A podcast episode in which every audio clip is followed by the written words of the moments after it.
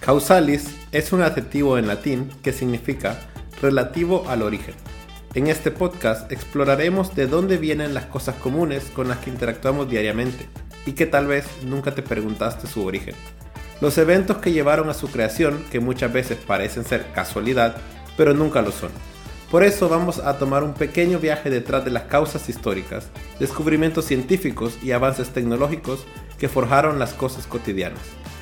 Nosotros somos José y Eduardo y esto es Causalis.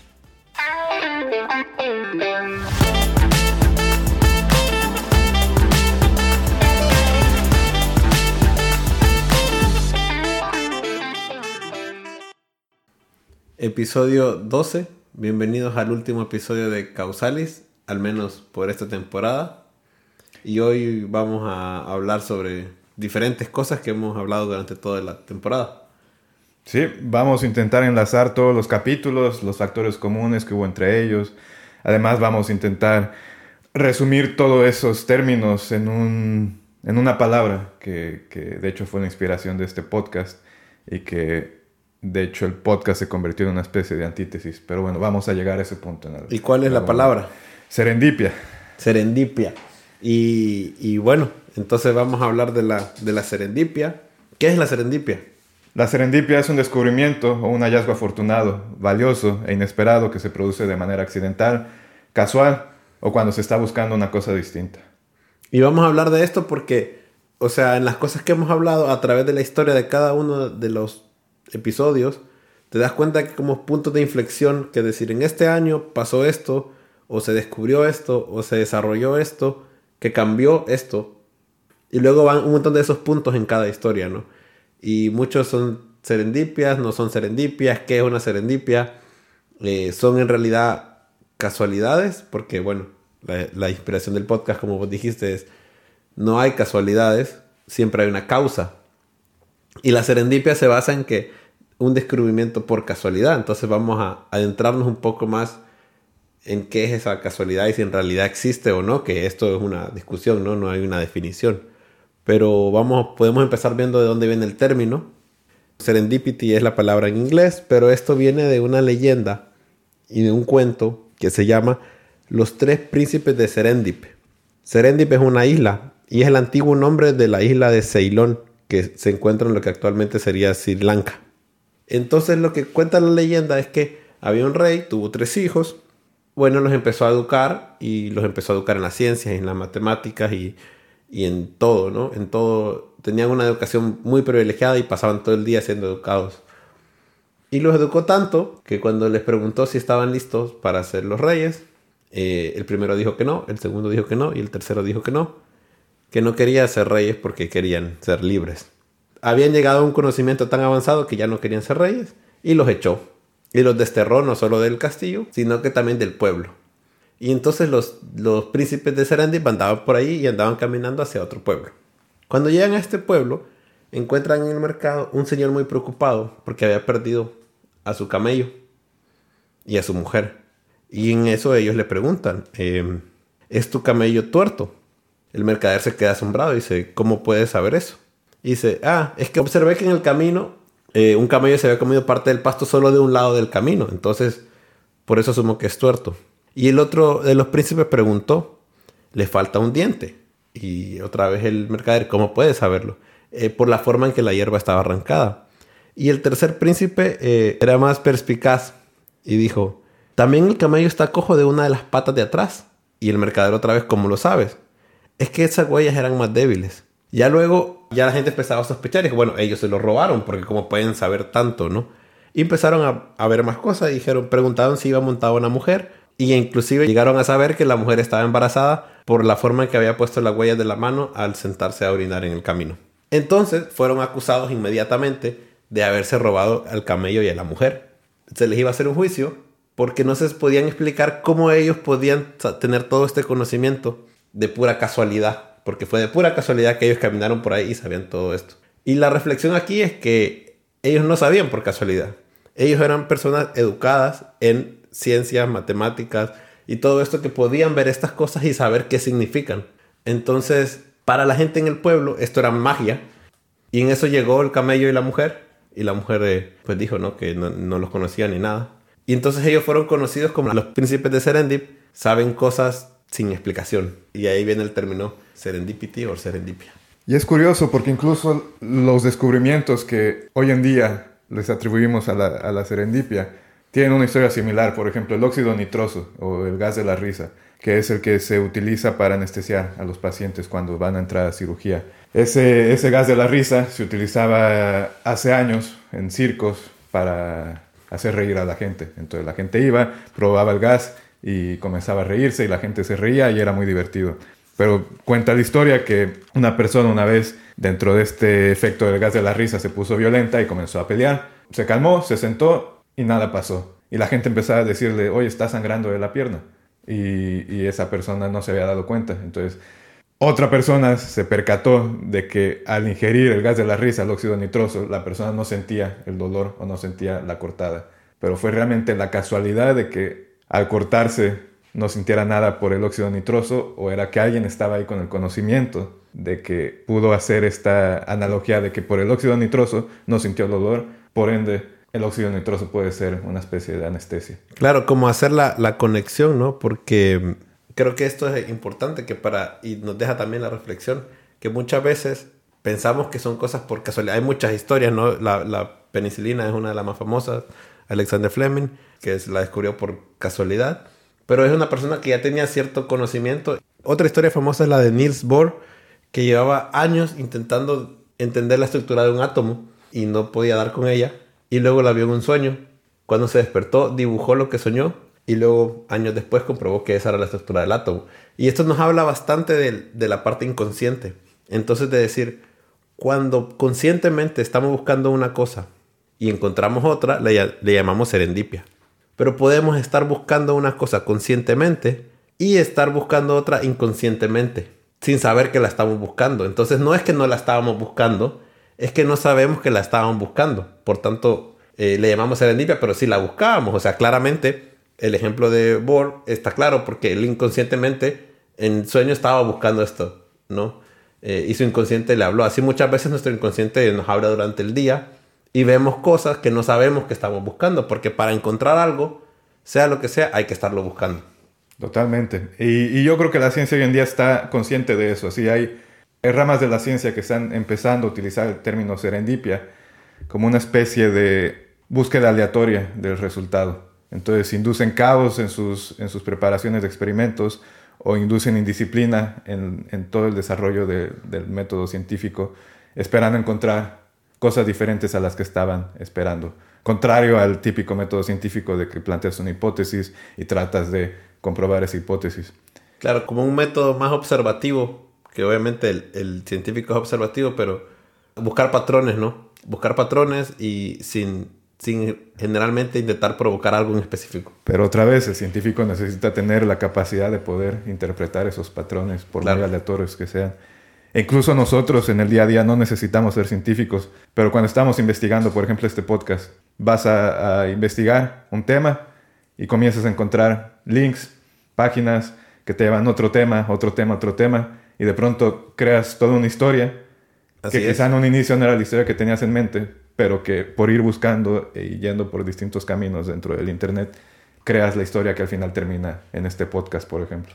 Y que, bueno, creo que a eso va, ¿no? Que, que esas casualidades son necesarias. Lo que entendemos es que le llamamos casualidad a la causalidad que no podemos explicar aún. Cuando no sabemos qué conecta dos puntos, lo llamamos casualidad. Y cuando podemos revelar o empezar a ver cómo esos dos puntos están en realidad conectados, ya le llamamos causalidad, ¿no?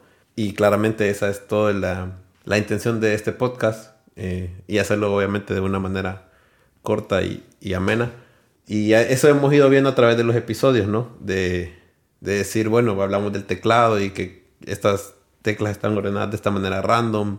Lleva muchas cosas también como de que no se podían explicar y hay mucha mitología, a pesar de que en un episodio nos enfocamos solo en la leyenda y los mitos, pero cuando hablas de la cerveza y de la diosa Ceres y de la tortilla y de los dioses mayas y aztecas, o sea, porque ahí era como se explicaban las cosas antes de la ciencia. Sí, otro factor común puede ser el comportamiento humano. Así fuimos viendo cómo el comportamiento humano fue la base o es la consecuencia también de distintas cosas que hablamos a lo largo del podcast. Por ejemplo, en el QWERTY, que, que llegaste a hablar sobre, sobre el lenguaje, el lenguaje escrito, o la música, de cómo interpretamos la forma en la que consumimos música, o las noticias, o el café, el trabajo, el episodio del trabajo, o, el episodio de mitos y leyendas también, que al intentar explicar el origen de las cosas, creamos mitologías. Y también eh, este es el último episodio de esta temporada porque, porque es el episodio número 12 y hablamos bastante del 12, de la docena.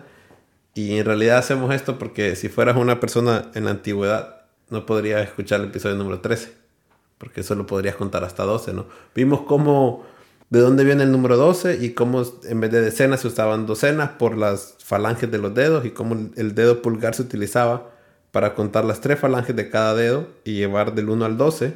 Y luego eso nos llevaba a 60 cuando usabas los cinco dedos de la otra mano para decir 12 una vez, 12 dos veces, 12 tres veces. Y ahora usamos un sistema sexadecimal para medir el tiempo, o sea, para todo. Y seguimos usando, hay una docena de huevos, o sea, seguimos usando la docena para todo. Y bueno, tocaba claramente 12 capítulos de causales. Que ahora que si cuentas el episodio cero de presentación se puede decir que son 13. Y entonces volvemos a que si eres supersticioso y, todo el origen de ese número y demás que también planteamos en el, en el episodio de mitos y leyendas. Entonces, todo está conectado. Todo está conectado. Pero definitivamente ha sido una travesía bastante interesante, curioso. Y poder ver y hablar de estos temas, ¿no? Porque son... Nos tratamos de enfocar en cosas que son muy comunes consumimos o utilizamos a diario. O sea, recientemente hablamos del Bluetooth y cómo esto se conecta con un rey danés de hace más de mil años y está en nuestro día a día. El teclado está en nuestro día a día. Bueno, todos los temas en realidad. Pero cómo tienen tantas cosas interesantes dentro de ellos que los han ido llevando a lo que son, ¿no? Y bueno, como es tradición en cada episodio, vamos a dar 10 datos curiosos. En este caso vamos a hablar de 10 serendipias. Serendipia número 1. El gas mostaza. Durante la Segunda Guerra Mundial, un barco que contenía gas mostaza fue atacado y hundido, por lo que se esparció el gas, que en realidad no es un gas, en todo el mar. Los marineros que brincaron del barco eh, entraron en contacto con ese gas y después cuando recibieron atención médica, cuando se rescataron, descubrieron que la cantidad de glóbulos blancos que tenían era similar a la que tenía un paciente con leucemia, por lo que empezaron a tratar pacientes con cáncer con gas mostaza. No dio el resultado que se esperaba, pero se descubrió que el tamaño de los tumores disminuía, por lo que fue el inicio de esta esperanza de que se podía curar el cáncer. Serendipia número 2. La serendipia dulce. El científico Constantino Falber descubrió lo que es un edulcorante, o sea, una sustancia dulce que no es azúcar. Estaba cenando en su casa y descubrió que la comida estaba más dulce. Se lamió los dedos y vio que estaba en sus dedos. Regresó al laboratorio al siguiente día y probó todos los compuestos químicos que había estado usando el día anterior y así descubrió la sacarina. Y de ahí nacen todos los edulcorantes o reemplazantes del azúcar. Serendipia número 3. La fotografía. Un señor llamado Daguerre en 1838 estaba trabajando en un experimento para poder imprimir las imágenes que capturaba en una cámara en un papel. Había intentado varias cosas sin éxito hasta que durante la noche por accidente le cayó mercurio a su placa de impresión y se dio cuenta de que la imagen era más nítida que sus experimentos anteriores. Serendipia número 4. Los cornflakes de Kellogg's. John Harvey Kellogg era un médico de un sanatorio en Michigan. Él le daba a sus pacientes como un atol de, que, que hacía con maíz. Y un día dejó los maíz afuera. Entonces él aplastaba las, los maíz para, como para molerlos en el atol. Un día los aplastó y los dejó afuera. Luego vino su hermano y le contó como que, ah, se me arruinaron los maíces. Y el, hermano los probó y dijo, oye, esto se podría comer. Y luego así empezaron a comercializar los cereales de desayuno. Serendipia número 5. El principio de Arquímedes. Cuenta la historia de que un rey le pidió a Arquímedes que le dijera si la corona que le habían hecho era realmente de oro o no. Y Arquímedes no sabía cómo determinar eso. Un día estaba tomando un baño en una tina y se le ocurrió meter la corona y vio que el agua se desplazó fuera de la tina. Y de ahí dedujo que el volumen de la corona y la relación que tiene con su masa o su densidad desplazaba el volumen de agua de la tina. Serendipia número 6. Los post-it, estas pequeñas notas adhesivas, fueron una serendipia. Eh, se dice que un trabajador de una fábrica, la fábrica 3M de adhesivos, se le olvidó agregar un compuesto a la mezcla y había que botar toda la, toda la producción. Pero conocí a alguien de una iglesia que venía pensando hace mucho tiempo cómo era difícil poner marcas en la Biblia cuando quería recordarse y cómo estos papelitos se le caían cuando abría. Y pensó, si tan solo hubiera un pegamento ligero, y habló con su amigo y dijo, ah, pero tengo esto que lo voy a votar. Y lo probaron y se crearon los post-it. Serendipia número 7. El caucho vulcanizado. Cuenta la historia que Goodyear estaba intentando vulcanizar el caucho para crear llantas, dado que el caucho en sí mismo en invierno se cuartea y en verano se derrite. E intentó distintas mezclas hasta que un día, por accidente, en su cocina, esta mezcla cayó sobre la estufa directamente o sobre la parte caliente de su cocina y se vulcanizó, protegiéndola de distintos cambios de temperatura. Y así fue como se empezaron a producir llantas. Serendipia número 8. Los chips de papas fritas. Se dice que el chef neoyorquino George Crum, para satisfacer el exigente paladar de sus clientes, porque tenía un restaurante muy fino y siempre se le quejaban por algo y se quejaban de que las papas a la francesa eran o muy finas o muy gruesas y nunca podía dar con la receta. Un día se molestó y se enojó por todas estas críticas y dijo, las voy a hacer lo más delgadas posible, como por hacer molestar a los clientes que tanto le exigían. Y terminó siendo un gran éxito, ¿no? Las papas fritas que consumimos de esa manera. Serendipia número 9. El Viagra. Pfizer estaba intentando probar en pacientes un medicamento que pensaban utilizar para dilatar los vasos sanguíneos y prevenir eh, enfermedades cardíacas. No funcionó para ese objetivo, pero se dieron cuenta de un efecto secundario, que era que empezó a causar erecciones en los sujetos de prueba masculinos. De ahí vieron la oportunidad y ahora es uno de los fármacos más vendidos en el mundo. Serendipia número 10. La dinamita el químico sueco Alfred Nobel inventó la dinamita cuando en 1886 dejó caer accidentalmente un frasco con nitroglicerina. Temiendo lo peor, pero notó que no explotó, cuando se esperaba claramente que explotara. La sustancia fue absorbida por la diatomita, una especie de arena usada en ese entonces para amortiguar los golpes de los contenedores y no se sabía de todo su potencial fusionó ambos elementos hasta crear un material inflamable con mayor control. Y esta serendipia es, eh, puede ser hasta más polémica porque se puede decir que son dos serendipias en una. Porque Alfred Nobel es porque luego se creó la Fundación Nobel que da los premios Nobel, ¿no? Pero este invento de la dinamita le ganó el nombre de El Mercader de la Muerte. Y ahí hizo mucho dinero porque esto, pues las armas de fuego se empezaron a vender y a vender y los países y hay una confusión, porque cuando muere su hermano, la prensa europea, creo que en Francia, pero en, Europa en general, confunden y piensan que ha muerto él. Y se empiezan a publicar los periódicos que decía, ha muerto el mercader de la muerte, como un alivio hacia la humanidad que él había muerto. Él leyó este periódico y eso provocó en él que en realidad viera cómo la sociedad y, y el mundo lo miraba a él hizo que escribiera en su testamento que con el dinero que él dejaba eh, se creara la Fundación Nobel que entregaría premios a las personas más destacadas en las áreas de física, química, fisiología, literatura y paz. Es curioso que, las eminencias más importantes y necesarias son premiadas a partir del dinero que se obtuvo al vender dinamita. Pero bueno, esto es parte de lo que tratamos de hacer con Causal y no es importante ver que la historia que nos cuentan no es lo que pasó. La historia no son relatos sobre las cosas que pasaron en el pasado. La historia es lo que nos cuentan sobre lo que pasó. quizá lo que podemos aprender de la serendipia es siempre tener esta disposición al proceso de descubrimiento y de aprendizaje y así facilitar el proceso para encontrar cosas que quizá no esperábamos en un inicio. Y gracias por escucharnos en esta temporada y si han escuchado todos los capítulos o algunos, si no ahí están y pueden visitarlos. Esperamos su retroalimentación, porque con base a eso vamos a poder mejorar y poder tener una segunda temporada incluso mejor que esta primera. Y bueno, y como dijo Luis Pasteur, la fortuna solamente favorece a las mentes preparadas. Gracias por escucharnos y recuerda seguir nuestra página en Instagram causalis-podcast y seguir, compartir y calificar este podcast en Spotify y Apple Podcast si te gustó. Hasta la próxima.